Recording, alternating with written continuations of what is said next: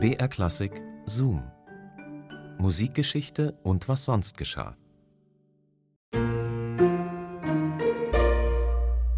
Habt ihr euch schon mal Gedanken gemacht über eure Beerdigung? Also, welche Leute sollen so kommen? Welche Musik soll gespielt werden? Wie soll das alles ablaufen? Das machen, glaube ich, ganz schön viele Menschen. Und einer davon, einer aus der Musikgeschichte, ist Frédéric Chopin. Aber erstmal hallo und herzlich willkommen zu unserem Podcast Zoom Musikgeschichte und was sonst geschah. Hier bekommt ihr skurrile Anekdoten und Geschichten aus der Welt der klassischen Musik. Und jede Woche gibt es eine neue Folge für euch, die wir rauspicken aus dem Radioarchiv von BR Classic. Ich bin Christine und heute geht's um Frédéric Chopin oder besser gesagt um die Hinterbliebene, die an Chopins Grab stand und die gern mehr gewesen wäre als nur eine gut befreundete Mäzenin. Aber hört selbst.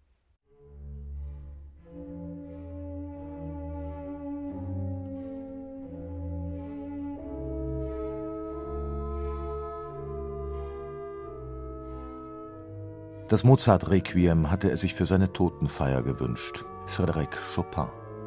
Am 30. Oktober 1849 erweisen ihm Freunde und Bekannte die letzte Ehre.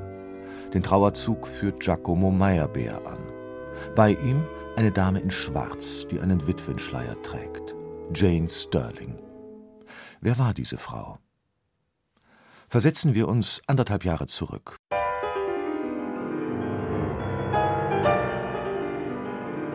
In Paris tobt 1848 die Revolution. Eleganz, Kultur und gute Sitten gelten nichts mehr. Für einen Schöngeist wie Frédéric Chopin ist hier kein Platz. Im April verlässt er Paris Richtung London. Ausschlaggebend für seinen Weggang dürfte seine Bekanntschaft mit Jane Sterling sein, die er acht Jahre zuvor kennengelernt hat. Sie war seine Schülerin, begabt, eifrig und der Kontakt zu ihr ist nie abgerissen. Jane Sterling ist sechs Jahre älter als ihr Lehrer, intelligent und kunstliebend und sie kommt aus einer gut situierten schottischen Middle-Class-Family. Wie ihre Schwester Catherine ist sie unabhängig und ihr privates Einkommen sichert ihr einen gepflegten Lebensstil. In London wird Chopin von Jane Sterling umsorgt. Sie sucht ihm eine Wohnung, lässt Briefpapier mit seinem Monogramm drucken. Trotzdem fühlt sich Chopin nicht wohl. Kohlenstaub und Nebel machen ihm zu schaffen. Die Engländer bezeichnet er als schwerfällig, die Orchester als Schildkrötensuppe, stark und dickflüssig. Für Chopin gibt es wenige Möglichkeiten, Konzerte zu geben. Er ist nicht der einzige Pianist von Rang, der sich in der Stadt aufhält. Jane Sterling und ihre Schwester umsorgen Chopin mit unglaublicher Hingabe, verwöhnen ihn mit kleinen, zärtlichen Gefälligkeiten und laden ihn zu Konzerten nach Schottland ein. Die Fürsorge Janes setzt schnell das Gerücht in die Welt, der Pianist könne sie heiraten, aber Chopin vermisst eine gewisse Attraktivität, sie ähnele ihm zu sehr, und er stellt sich die Frage, wie soll man sich mit sich selbst küssen? Frederik, ich habe lange gewartet. Ich wollte dir schon lange, schon, schon als wir noch in London ja, waren. Jane, ich weiß. Du willst eine Entscheidung. Aber ich bin resigniert.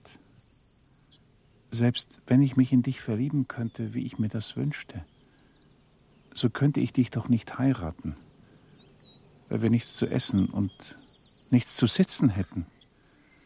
Und eine Reiche sucht ja einen Reichen. Und wenn schon einen Armen, dann sicher nicht einen Siechen, sondern einen jungen, stattlichen Mann. Jane, allein in Not zu leben ist erlaubt. Aber zu zweit ist es das größte Unglück. Frederik, ich, weiß, was du meinst. Aber ist es nicht doch so, dass, dass du. Ich.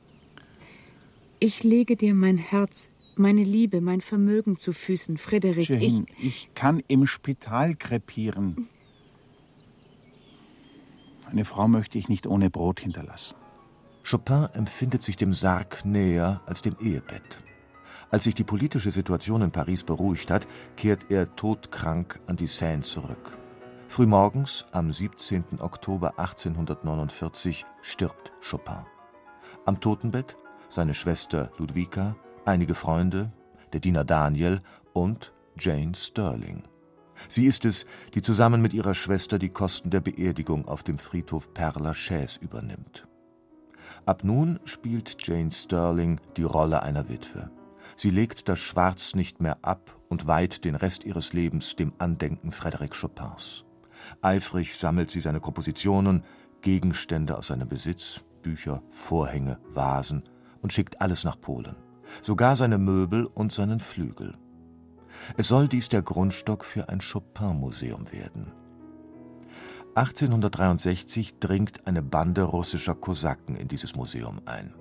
Die Exponate werden in einem Raum zusammengetragen, auch der Flügel und ein Porträt Chopins, und angezündet. Vier Jahre zuvor, am 6. Februar 1859, war Jane Sterling gestorben.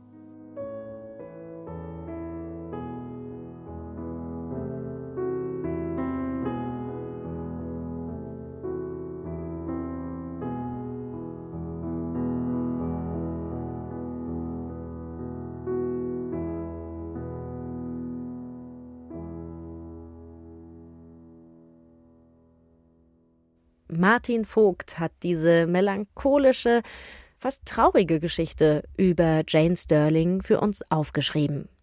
Zoom, Musikgeschichte und was sonst geschah gibt's immer samstags neu in der ARD Audiothek und natürlich überall, wo es Podcasts gibt.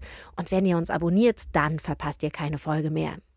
Und beim nächsten Mal soll Claude Debussy ein Musikstück für ein ganz besonderes Instrument komponieren. Es war ein Fehler gewesen.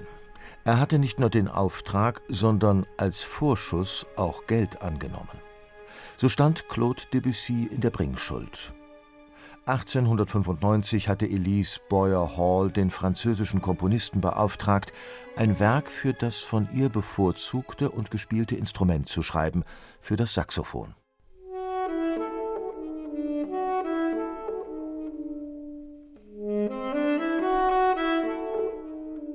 Also ob das gut ausging mit diesem Auftrag und wie klang bitte die fertige Komposition, falls dieser Auftrag ausgeführt wurde, das erfahrt ihr alles in der nächsten Folge. Bis dahin macht's gut, eure Christine.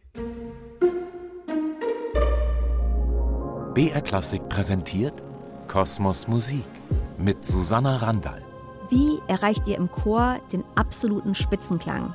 Wie funktioniert gutes Einsingen? Und was hilft, wenn es ausgerechnet vom Konzert im Hals kratzt? Hallo, ich bin Susanna Randall und zurück mit der zweiten Staffel des Wissenspodcasts Kosmos Musik. Diesmal tauche ich tief ein in die Sphären des Singens. Ich singe in meiner Freizeit leidenschaftlich gerne, ob im Chor oder einfach unter der Dusche. Und als Wissenschaftlerin möchte ich verstehen, wie unsere Stimme eigentlich funktioniert, wie sie den Klang im Chor beeinflusst aber auch, wie die Corona-Pandemie unser Verhältnis zum Singen verändert hat. Wenn auch ihr mehr über Singen wissen wollt, dann seid ihr bei diesem Podcast genau richtig. Kosmos Musik, Staffel 2, Chor Singen. Der Wissenspodcast von BR Klassik. Gibt's in der ARD Audiothek und überall, wo es Podcasts gibt.